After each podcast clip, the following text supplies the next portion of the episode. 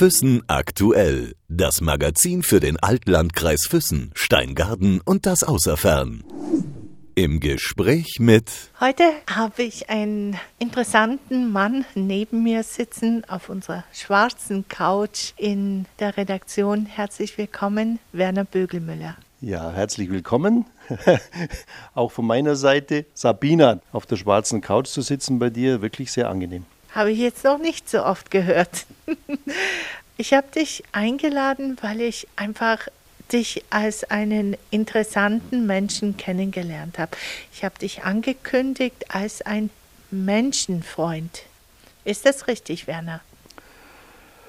Äh, so habe ich das noch gar nicht, noch nie betrachtet, aber wenn du das sagst, wird schon so sein. Ja, ich denke schon, dass ich die Menschen mag, die allermeisten zumindest, dass ich ja meistens vielleicht sogar vielleicht zu vertrauensselig bin, aber im Allgemeinen denke ich, habe ich keine Berührungsängste und denke, jeder Mensch äh, hat man in seinen Eigenarten so anzunehmen, wie er ist.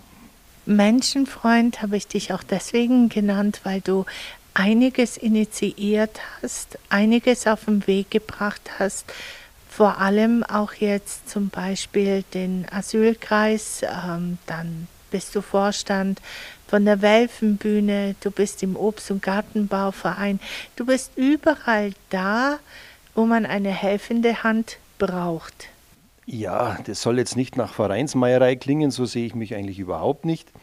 Aber wenn ich irgendwo gebraucht wäre und sehe, äh, ich könnte helfen, dann denke ich, dass ich dann schon da bin und ja, mein Bestes tue. Kurz und knapp hört sich das an, dabei hast du mir vorher viel, viel mehr erzählt. Ja, was willst du denn hören? Wo, wo fangen wir denn an? Ich möchte als erstes hören, warum du mit dem Asylkreis beispielsweise angefangen hast.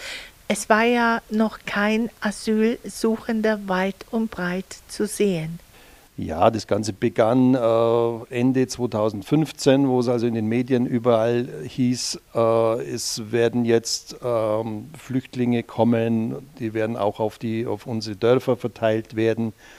Und irgendwann, äh, es war nicht ganz klar, welche Unterkünfte sie beziehen sollen und, und, und. Und dann habe ich mich mit einem Freund zusammengetan und gesagt, man muss doch irgendwie mal äh, die Leute informieren und haben uns dann mit dem Bürgermeister zusammengeschlossen und haben dann einen Informationsabend äh, mit einem örtlichen Moderator, der das ganz gut kann, dann angeleiert und auf Anhieb sind dann an die 40 Leute da gewesen, die dann sich auch in Listen eingetragen haben und der Helferkreis war an diesem Abend geboren.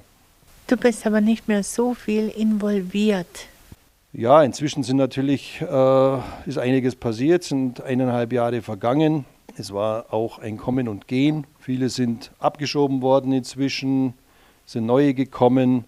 Ja, man verschleißt sich natürlich auch ein bisschen dabei, muss ich zugeben.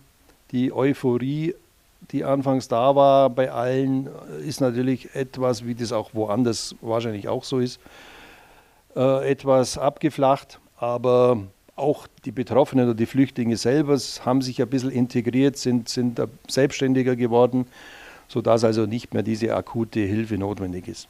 Wir hatten ja vorher noch mal ein kurzes Vorgespräch und äh, ich kam zu der Meinung, dass du einer bist, der selten Nein sagen kann. Ja, an, da hast du recht, Sabina. Und an dem Thema arbeite ich jetzt schon ja, einige Zeit und es wird zusehend besser, glaube ich. Hat es was mit deiner Erfahrung zu tun? Hat es was mit dem Alter zu tun, dass du gelernt hast, einfach ein ähm, Signal zu setzen?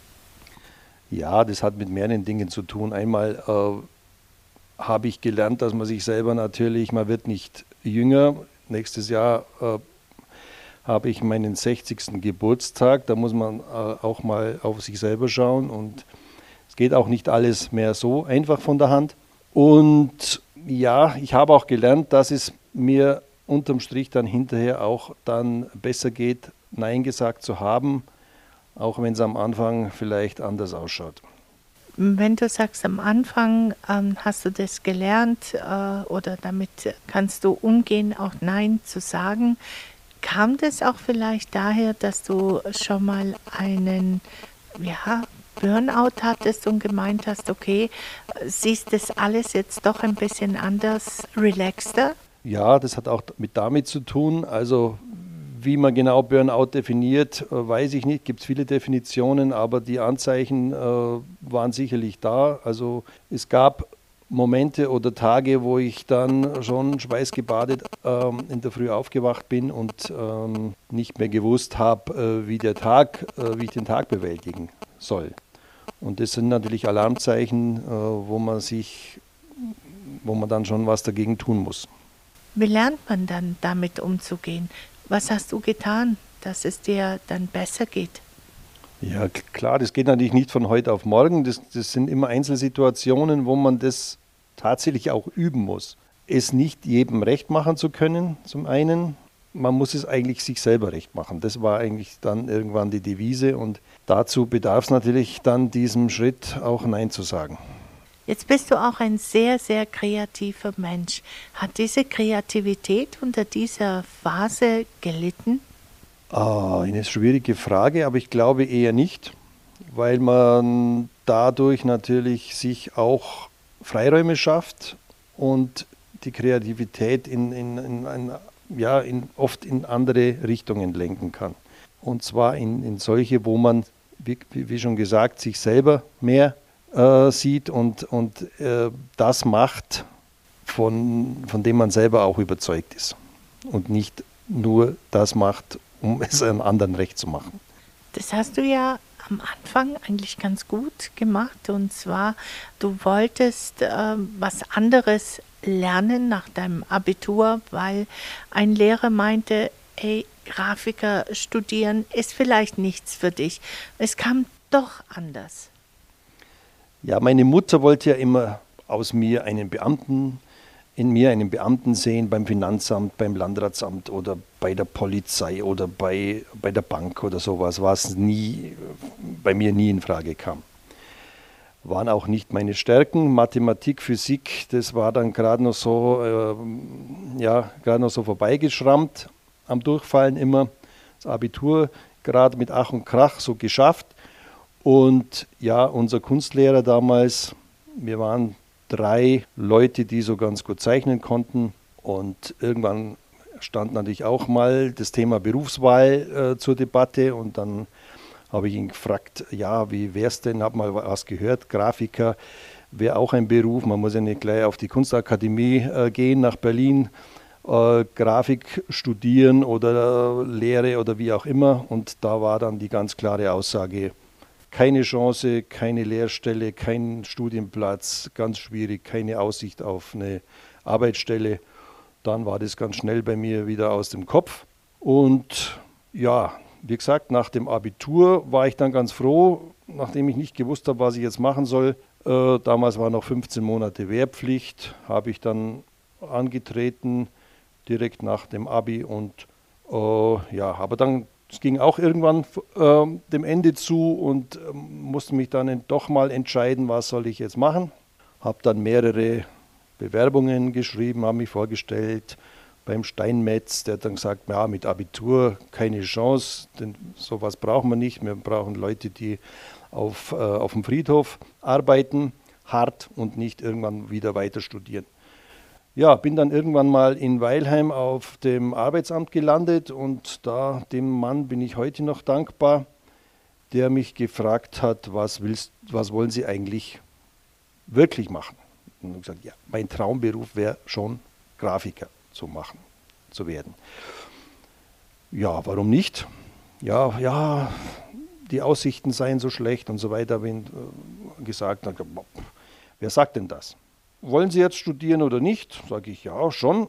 Ja, wo lieber, Augsburg oder München? Ja, ja, ganz spontan, lieber Augsburg. Dann hat er bei der Fachhochschule in Augsburg angerufen und es war genau dieser Tag, Anmeldeschluss, äh, wie das Schicksal so spielt und habe mich dann angemeldet, eine Mappe einzureichen und so ging dann der Lauf der Dinge. Irgendwann Vier Wochen später nach Augsburg gefahren, eine Mappe eingereicht, dann war Ausschlussverfahren, ein, ein, äh, eine Aufnahmeprüfung und so habe ich dann im Oktober das Studium angetreten.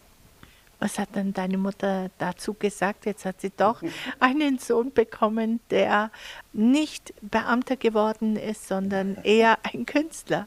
Ja gut, sie hat sich natürlich wenig darunter vorstellen können, was, was Grafiker, was der so macht und was das so wird, aber es waren ja noch vier Jahre hin, also acht Semester. Bis dahin wird schon sich irgendwas ergeben haben. Also sie hat dann schon gemerkt, dass das nicht aufzuhalten ist.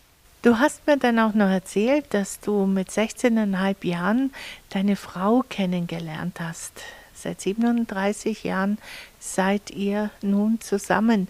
Wollte sie einen Künstler? Ich meine, du bist ein Künstler, wenn man deinen Garten sieht, dein Haus, deine Projekte, deine Sachen, die du gestaltest. Da müssten Sie sie jetzt selber fragen, das weiß ich nicht, ob sie einen Künstler wollte. Sie wollte sicherlich jemand, der irgendwann mal die Familie ernähren kann. Das, das schon. Und darum hat sie mich auch schon dann ja, darauf hingewiesen, ich sollte mich doch mal nach dem Studium während meiner Diplomarbeit um eine Stelle kümmern. Was ich dann auch versucht habe, habe 50 äh, Bewerbungen geschrieben, 50 Absagen bekommen, war ziemlich frustrierend, habe dann natürlich schon an meine Kunstlehrer gedacht damals. Hat er doch recht gehabt. Das war der Herr Maurer, oder? Genau, der Wolf Maurer aus Füssen.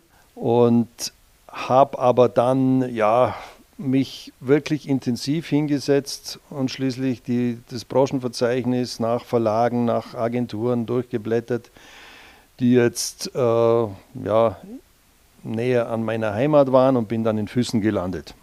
Heute würde man wahrscheinlich einen Computer anmachen und im Internet schauen, wo es was gibt. Damals war es noch ein Branchenbuch. Und dieses Branchenbuch hatte ich dann wieder nach Füssen gebracht zu der Firma Mills. Da warst du ja einige Jahre lang und äh, es hat dir anscheinend auch gefallen, weil es doch ein bisschen anders war. Ja, ja, das war eine sehr, sehr lustige Zeit, viereinhalb Jahre äh, direkt in der Ziegelwies in Füssen. Ähm, kurz vor der Grenze, war ja damals noch geschlossen äh, im Schatten der Berge und ja, jeden Tag äh, mit meinem VW Käfer hin und her gefahren. Die hatten damals einen Gra das war, ich war der erste, überhaupt der erste Grafiker in dieser Firma. Jetzt muss ich dich aber kurz unterbrechen. Ich würde gerne wissen wollen, wie das vonstatten ging, wie du dich beworben hast, weil das hat sich ja wirklich also in unserem Vorgespräch richtig gut angehört. Ja, einfach, wie gesagt, im gelben Branchenverzeichnis. Es gab kein Xing, kein, kein Computer, kein gar nichts, kein Internet sowieso, war alles noch Fremdwort. Und äh, einfach die Telefonnummer gewählt und es war eine, eine, äh, ja, eine preußische Stimme am anderen Ende. Hausels, mein Name, hat er gesagt. Alwil Hausels. Und ich sage, ja, äh, so und so. Ich habe gerade äh, meine Diplomarbeit am Fertigmachen und suche eine, eine Stelle als Grafiker. Ja, da kommen Sie gerade recht, können Sie sich mal vorstellen hier. Gut, haben einen Termin ausgemacht und ich bin nach Füssen gefahren, habe meine gestrickten Kittel angezogen weil er schon gesagt hat, da gibt es noch einen Inhaber, den Franz Milz. Das ist ein echter Allgäuer. Und haben gesagt, ja, müssen wir standesgemäß kleiden und bin dann hier zum, äh, in die Feistlestraße damals äh, zum Vorstellungsgespräch gefahren. Eine Strickjacke. Also heute, heute unvorstellbar mit einer Strickjacke. Ich glaube sogar, dass er Lederhosen auch noch angezogen habe, extra. Aber keine kurze, Werner. Nein, eine Bunthose, eine lange, glaube ich. Passt mir heute längst nicht mehr. Warum ich wollte, dass du das nachahmst, ist auch äh, ein Fabel von mir. Ich liebe Dialekte. Ich kann keinen einzigen Dialekt nachmachen. Du umso mehr.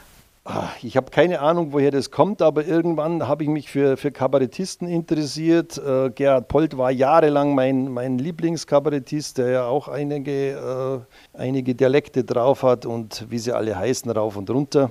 Großes Vorbild äh, Helmut Schleich zum Beispiel. Aber das ging schon relativ früh los, ich glaube mit 16, wo ich so die ersten schwäbischen Einlagen so gemacht habe. Wie ist es mit Sächsisch? Ja, Sächsisch ist natürlich das einer der einfachsten Dialekte, die es überhaupt gibt. Ich glaube, das ist gar kein Dialekt, das ist eine eigene Sprache. Wunderbar, wunderbar. Und Fränkisch? Ja, Fränkisch ist natürlich ist ja bayerisch. Ne? Das ist ja das weiche Bayerisch, das dann jenseits vom äh, Weißwurst-Äquator losgeht. Und das ist natürlich ganz was Einfaches. Da geht man auf den Keller, nicht unter den Keller und trinkt sein Seidler, nicht sein halbe. Und ja, immer wenn ich in, in, in Nürnberg vorbeifahre, nachher rede ich so.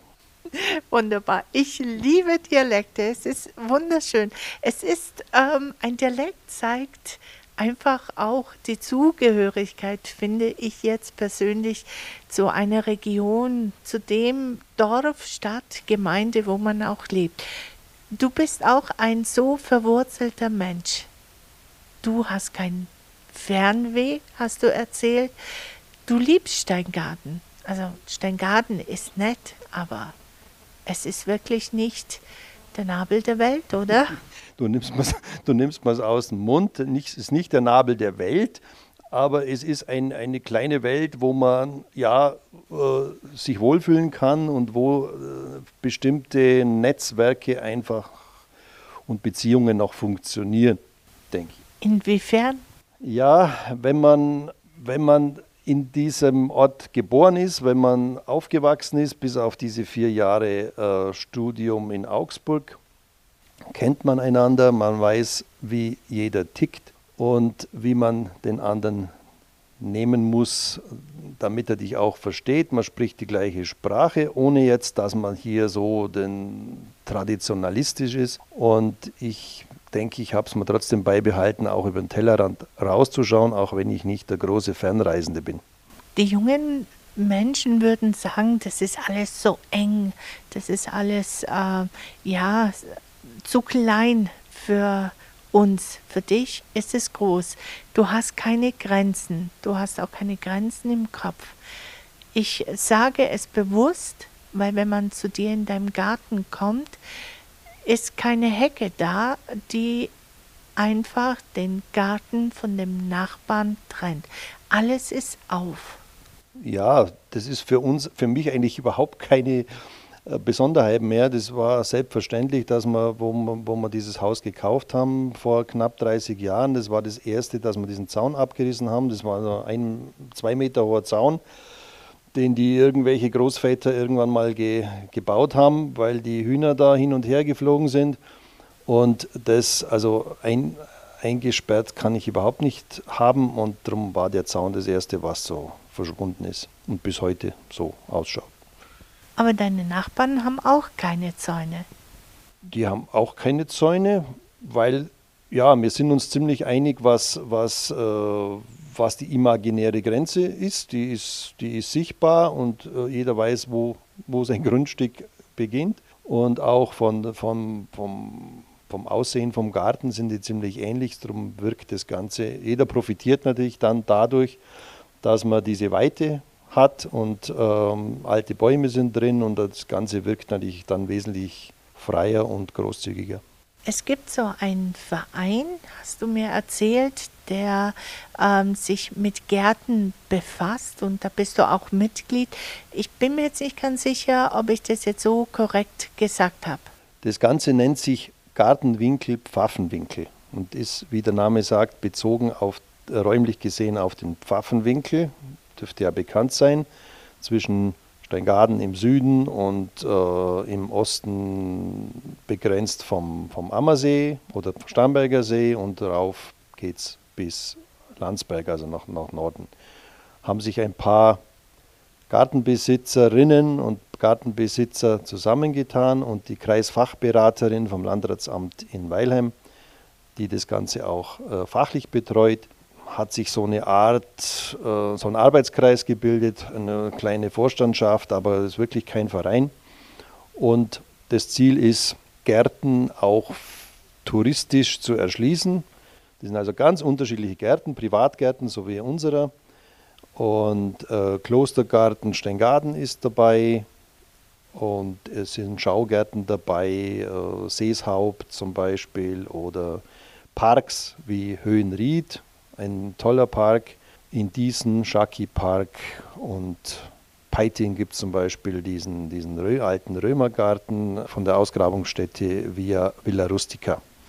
Heißt es, wenn ich jetzt äh, einfach äh, gerne Gärten anschaue, dass ich ohne weiteres zu dir in den Garten kommen kann, klingeln kann und fragen kann, ob ich mir diesen Garten anschauen darf. Oder gibt es da ein Buch, wo man sich oder ein, ein Heftchen, eine Broschüre, wo man sich daran orientieren kann, wo man hingehen darf und welchen Garten man ohne weiteres anschauen darf. Du, Sabina, darfst natürlich jederzeit kommen, klingeln, lass dich rein. Aber es gibt auch eine, es gibt eine Broschüre, wo jeder Garten auch kurz beschrieben ist, äh, wo's, wo drin steht, ob es jetzt äh, fixe Öffnungszeiten gibt oder äh, eben auf Anfrage Telefonnummer drin. Dann rufen die Leute an, können wir heute Nachmittag kommen oder nächste Woche. Es kommen auch äh, Busgruppen. Letzte Woche war eine Busgruppe da aus, aus Neuburg an der Donau, Schrobenhausen.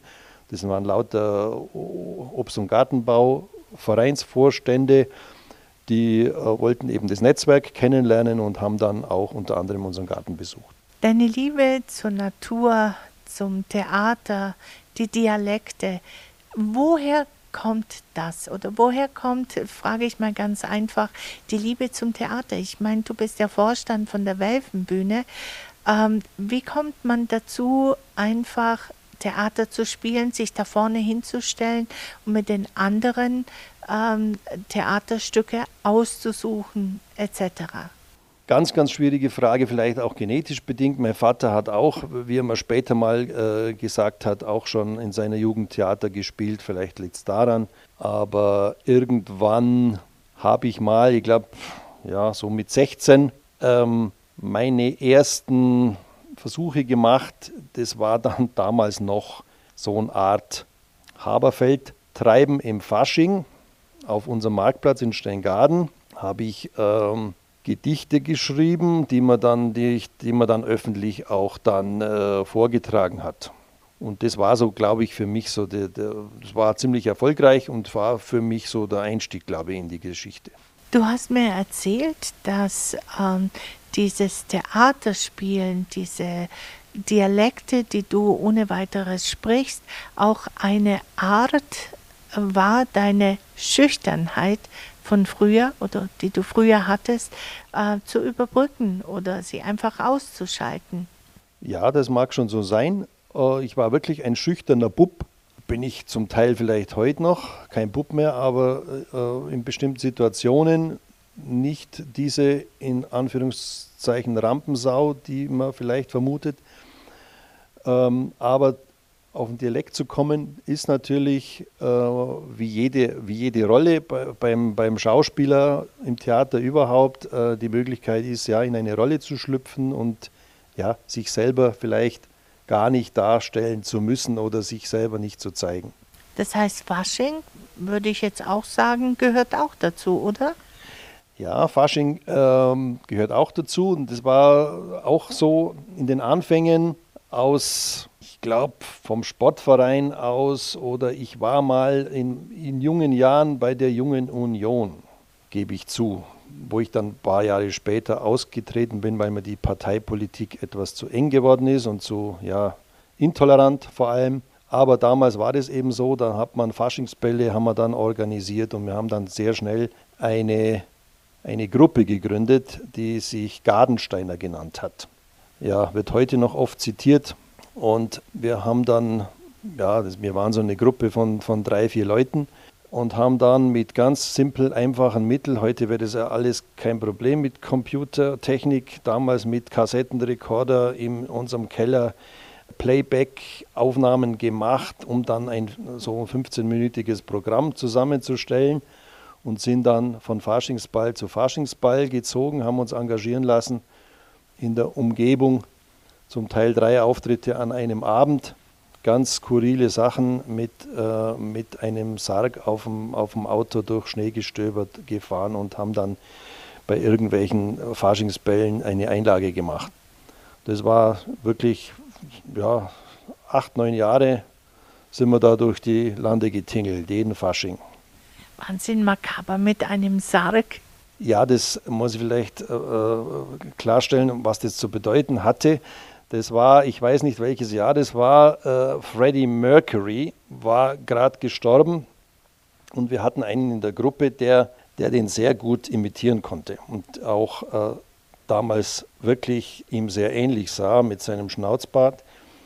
Und wir haben den da äh, mit Playback natürlich äh, Queen-Musik wieder auferstehen lassen. Du hast gesungen, du hast gespielt, äh, du hast äh, alles Mögliche gemacht, nur kein Instrument in die Hand genommen. Und ich fragte dich, ich fragte dich, ob du ein neidischer Mensch bist.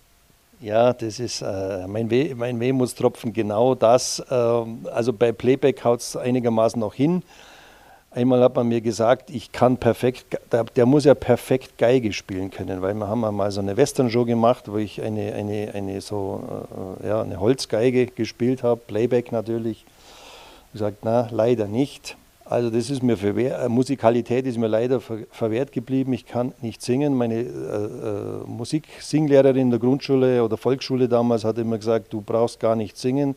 Ich gebe dir gleich eine vier, bleib sitzen, äh, weil du kannst es eh nicht. Und das ist wahrscheinlich so eingehämmert, dass ich es auch nie wieder versucht habe. Wie schlimm muss es für ein, ein Kind sein, wenn man, wenn man so eine Antwort bekommt? Werner, du kannst nicht ruhen. Du bist immer irgendwie in Bewegung. Ah, Bewegung tut mir gut, sagt meine Frau immer. Und das ist also ja mein Argument, dass ich auch äh, keine Ruhe gebe. Aber das klingt jetzt vielleicht nach Stress, aber ich sehe das nicht als Stress an, sondern einfach, ähm, wir treiben halt viele Sachen um, die muss ich dann, ich bin auch ein sehr ungeduldiger Mensch, gebe ich zu und äh, kann es auch nicht erwarten, bis dann, bis ich das zu Papier bringe oder äh, das Projekt dann richtig auf, auf die Füße stelle. Kannst du mir bitte sagen, wenn wir jetzt bei den Projekten sind, wer dieses Projekt ins Leben gerufen hat mit der Open-Air-Bühne des äh, Theaters? Das geht zurück auf das Jahr 1995, genau.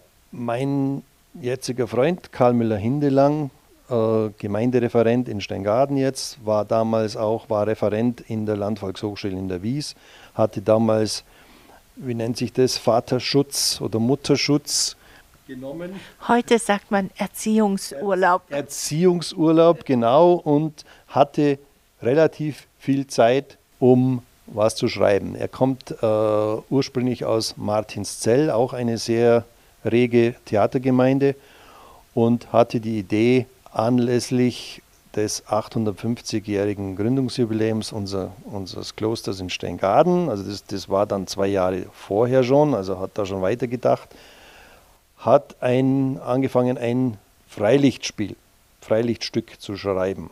Also das war dann schon halb fertig und kam dann eben auf mich zu, weil er gehört hatte, dass ich auch irgendwas mit Theater zu tun habe oder das äh, mein, mein Hobby ist. Und wir waren dann eben schon zu zweit.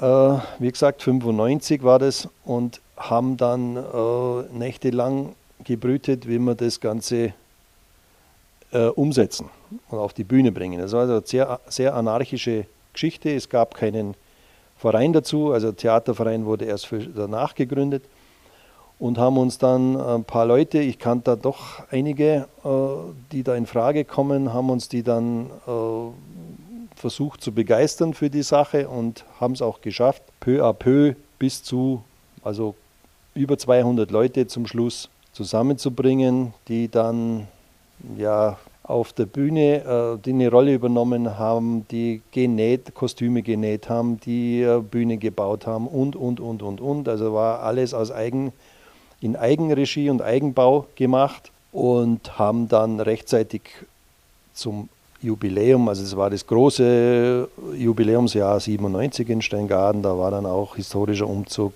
äh, historischer Markt und und und, also da alles noch dazugekommen. Und äh, ich war da mehr oder weniger federführend für die ganze Werbung zuständig, habe dann auch noch die Hauptrolle vom 11.06. übernommen. War also sehr, sehr, sehr arbeitsreiches, aber sehr ähm, erlebnisreiches und erfüllendes Jahr oder mehr oder weniger zwei oder drei Jahre sogar. Heute sieht die Sache ein bisschen anders aus. Du ähm, ziehst dich ein bisschen zurück, hast du gesagt. Ja, zum einen, weil es einfach auch äh, an die Substanz geht, klar. Zum einen, weil ich sehe, ähm, es bahnt sich ein Generationswechsel an. Die Jungen, die wir immer einbezogen haben, auch von Anfang an in unser, unsere Theaterprojekte, äh, damals Kinder, jetzt Jugendliche, Herangewachsene oder schon Erwachsene, die jetzt auch allmählich so weit sind, dass sie selber Verantwortung übernehmen und selber sich um bestimmte Sachen kümmern. Gerade jetzt bei uns ähm, Kindertheater. Erst vor ein paar Tagen äh, steht ein Mädchen vor der Tür und sagt, ob ich sie nicht unterstützen will. Sie würden gerne ein Kindertheater inszenieren. Sage jede Unterstützung, finanziell sowieso und ideell auch, äh, ist nur begrüßenswert, wenn ihr da jetzt äh, vorangeht. Du wolltest äh, nicht das Wort ich gehe in meinen wohlverdienten mhm. Ruhestand. Du hast gemeint, du möchtest dieses Wort nicht hören. Nee, das will ich auch nicht hören, weil erstens Ruhestand kann ich mir nicht vorstellen. Jetzt jeden Tag mit dem Trainingsanzug durchs Haus zu laufen, äh, ist, geht bei mir gar nicht. Ich werde sicherlich immer was tun, solange es geht, solange ich kann, solange es gesundheitlich passt. Mein Beruf ist gleichzeitig mein Hobby. Ich liebe meinen Beruf, aber ich könnte mir auch vorstellen, da kürzer zu treten von den Aufträgen, von den Stunden her und vielleicht auch wieder mal ganz was Neues anzufangen. Ja, und da bekam ich jetzt irgendwie so, so, nein, das darfst du mich nicht fragen. Gut, aber ich werde trotzdem dich etwas anderes fragen und dann schaust du, ob ja oder nein. Du schreibst von 6 bis 7 Uhr in der Früh etwas ganz Spezielles. ja, das ist ganz was frisch, ganz was Neues, hat mit dem alles nichts zu tun. Also zurückkommen auf, ich kann schon ein bisschen was verraten, was, ich, was so im Hinterkopf schwebt, auf, auf die Schreiberei komme ich auch noch. Ich könnte mir vorstellen, so in ein, zwei Jahren, falls es wirklich noch gesundheitlich geht, also völlig ohne Stress, mit einem kleinen Verkaufswagen irgendwo hinzufahren und selbstgemachte Produkte zu verkaufen. Alles selbst designt natürlich und entworfen und ja, mal schauen. Also das kann noch gedeihen und ich habe da auch genügend Zeit. Und ja, zu dem anderen. Halt, halt. Also wenn du das jetzt schon gesagt hast, dann müssen wir schon ein bisschen tiefer reingehen, weil du äh, hast es ja nicht einfach nur so ad hoc, dass du sagst, oh, jetzt fange ich mal was Neues an, sondern du kochst ja gerne. Ich koche gerne alles, was, was, was so ziemlich, was, alles, was gibt, was man kochen kann, außer und auch backen kann, außer Kuchen backen. Süßes, Süßspeisen, das sind nicht mein Bereich. Das macht dann meine Frau, wenn es sein muss. Wir sind beide keine so süßen oder Kuchenesser, also ist das bei uns gar nicht so das Thema. Aber ja. Ich sehe, ich sehe, du, du, du kannst dich nicht dazu bewegen, dass du etwas sagst, aber das respektiere ich. Ich möchte nur vielleicht noch etwas anderes fragen. Wenn du zu Hause bist, wer kocht von euch beiden? Du oder deine Frau? Äh, wir teilen uns das. Also manchmal, also das äh, kommt auch vor, dass wir uns wirklich äh, unsere, unser Revier abstecken müssen, wer entweder wer kocht was, wer ist für die niederen Arbeiten zuständig heute, wer macht einen Salat oder äh, wer macht alles und dann muss sich der andere einfach aus der Küche verziehen, weil gemeinsam ist einfach schwierig, geht nicht. Dann bin ich aber froh, dass die Ehe 37 Jahre so wunderbar geklappt hat, auch wenn es manchmal in der Küche nicht funktioniert. Sagen wir doch bitte oder unseren Zuhörern, was machst du tatsächlich von 6 bis 7 Uhr in der Früh? Ja, meistens lese ich die Zeitung und mache ein Kreuzworträtsel. Aber wenn es mich dann packt, dann greife ich zum Block und zum Stift und schreibe einfach auf, äh, drauf los. Momentan beschäftigt mich ein Thema und zwar ähm, das Thema Erben. Der Buchtitel Der Imaginäre, ich weiß nicht, ob es jemals irgendwie auch gedruckt wird oder erscheinen wird, aber äh, es ist ein spannendes Thema, was mich seit vielen, vielen Jahrzehnten schon beschäftigt. Ich habe noch nie einen einen Euro geerbt, obwohl ich schon in vielen Testamenten, in mehreren Testamenten aufgetaucht bin, aber ich habe es noch nie geschafft. Und ähm, also Erbschleicherei liegt mir sowieso ganz, ganz, ganz weit fern. Und momentan, ähm, soweit kann ich verraten, weil äh, es weiß ja niemand, um wen es geht. Ich selber auch nicht, habe den Mann auch nicht gekannt. Ich stehe zusammen mit meinem Bruder auf einer, auf einer äh, Erbenliste mit über 80 Erben. Und das ist eine sehr zum Teil skurrile und witzige Angelegenheit. Seit zwei Jahren geht es jetzt und äh, vorletzte Woche haben wir auch ein Treffen organisiert, bei dem fast 50 von diesen 80 Erben, die zum Teil in der Schweiz, in Kanada und äh, sonst wo in Deutschland äh, wohnen, äh, gekommen sind und äh, zu einem ja, Austausch, wie es denn mit der ganzen Geschichte weitergehen soll. Hört sich nach Welfserben an. äh, nee, mit Welfserben hat es nichts zu tun. Es geht um ja, die Erbschaft von einem den meisten unbekannten, kinderlosen Mann, der ja kein Testament hinterlassen hat und äh, da eben die, die, normal, die, die gesetzliche Erbfolge äh, dann in Kraft geht. Ich glaube, wir belassen es dabei und ich freue mich, wenn du was erben wirst oder etwas erbst. Keine Ahnung, was auf dich zukommen wird. Ähm, hoffentlich ist es was Schönes. Ein 96. Was das Ganze ist, weiß ich selber nicht. Ein 96. Ja, hört sich schon mal nicht schlecht an. okay. Ich danke dir, dass du hier gewesen bist. Es war amüsant. Vielleicht äh, kannst du denn auch noch einen schwäbischen Dialekt? Ja, freilich kann ich das nur sagen. Also, also Sabina, es hat mich sehr gefreut, dass ich mit dir heute den, den halben Abend verbringen konnte und ich wünsche den Zuhörern noch, ja, dass sie noch ein Schöpple aufmachen und ähm, für Gottle beieinander und bis zum nächsten Mal. Vielen Dank, dir alles Gute und bis bald, Werner. Vierte.